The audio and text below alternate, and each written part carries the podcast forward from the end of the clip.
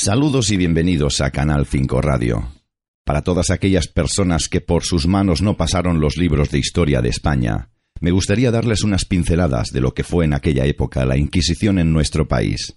En aquel entonces la Santa Inquisición española era quien tenía la potestad de administrar lo que estaba bien y lo que estaba mal según los intereses de la propia Iglesia. La Inquisición española, o lo que es lo mismo, el Tribunal del Santo Oficio de la Inquisición, se fundó allá por el año 1478 durante el gobierno de los reyes católicos para mantener la ortodoxia católica en sus reinos. De hecho, la Inquisición española tiene precedentes en instituciones similares existentes en Europa desde el siglo XIII, especialmente en Francia, que fue la primera en el año 1184. Entonces la Inquisición española estaba bajo el control directo de la monarquía, su abolición fue aprobada en las Cortes de Cádiz en 1812 por mayoría absoluta, pero no se hizo efectiva definitivamente hasta el 15 de julio de 1834, durante la regencia de María Cristina de Borbón, encuadrada en el inicio del reinado de Isabel II. El objetivo de la Inquisición española fue la creación de una maquinaria estatal eficiente para lograr la unidad religiosa como una de sus mayores prioridades. Además, la Inquisición permitía a la monarquía intervenir activamente en asuntos religiosos y de Estado sin la intermediación del Papa. En cuanto a la financiación económica durante la Inquisición española, a los herejes o enemigos de la Iglesia se les procesaba en ocasiones por el afán de expropiar o confiscar tierras o bienes de cualquier índole. Aunque la Inquisición fue creada para evitar los avances de la herejía, se ocupó también de una amplia variedad de delitos que sólo pueden relacionarse con la extensa heterodoxia religiosa. Sobre el total de 49.092 procesados entre 1560 y 1700 de los que hay registro en los archivos de la Suprema, fueron juzgados los siguientes delitos: judaizantes 5007, moriscos 11311, luteranos 3499, alumbrados 149, supersticiones 3750, proposiciones heréticas 14319 Bigamia 2790. Solicitaciones 1241.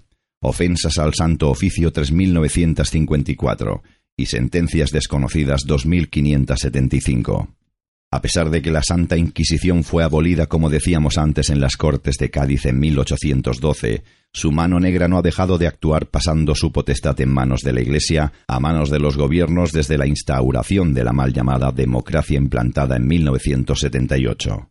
Nadie parece saber, y ello se refleja en los supuestos resultados de las anteriores elecciones en España, que la Inquisición volvió a nuestro país de la mano de los diferentes gobernantes apoyados por las élites o personalidades independientes con mucho poder económico. Unos gobernantes o elitistas que han sabido sobornar a la mayoría de periodistas y prensa española para consumar sus ansias de poder también a través de la vuelta de la Inquisición moderna, donde cualquier persona o medio puede denunciarte o ser juez sin respetar la libertad de expresión individual o la libertad de información. Es sin duda la Inquisición de la izquierda la que está resucitando tiempos olvidados donde por llevar una cruz colgada en el pecho era motivo más que suficiente para quitarte la vida. Es la izquierda la que ha devuelto a la vida esa Inquisición moderna haciendo de jueces de lo que es correcto o incorrecto.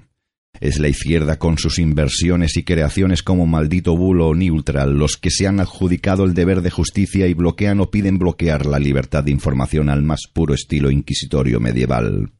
La izquierda española moderna encabeza el silencio y la censura con el apoyo de la prensa que dice ser libre de pensamiento. La nueva Inquisición española llega de la mano de la izquierda española para arrebatar nuevamente el control de cómo y cuándo una persona puede ser juzgada.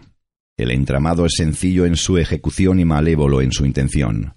Bajo las sombras de la izquierda en España ya están actuando esos medios de comunicación implantando justicia informativa a los que no piensan como ellos. Y como medio más visible de esa inquisición informativa es la sexta, con ese bien avenido matrimonio que no nombraremos y que todos ustedes ya conocen a estas alturas con total seguridad llevarán su cama a los estudios de la sexta para poder estar un poco más en directo repartiendo justicia informativa. La izquierda y sus mercenarios quieren administrar nuestras vidas, desean el control absoluto de la información hasta tal punto que desean programar nuestra alimentación, dónde vamos de vacaciones, cuándo podemos manifestarnos o incluso qué es lo que podemos leer o no. Todo esto y mucho más es lo que está consiguiendo Pedro Sánchez con la complicidad de sus ciegos votantes. y la nueva Inquisición de la izquierda pretende sacar un paquete de medidas, algunas de ellas ya en ejecución, y otorgar cierto poder a algunos medios de comunicación para convertirlos en censores y jueces de lo que el gran público puede o no leer o consumir.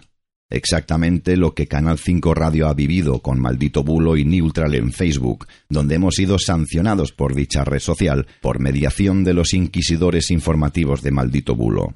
Esta página que dice estar en poder de la verdad absoluta actúa como juez de lo que es bueno o no para el pueblo, saltándose a la torera un derecho fundamental conocido en nuestra Constitución como es la libertad de expresión.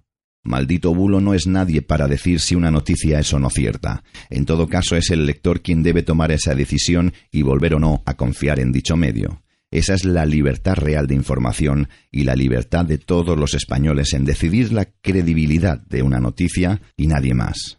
Imponer un criterio por encima de otro es sin duda lo que todos conocemos como totalitarismo informativo o inquisición mediática.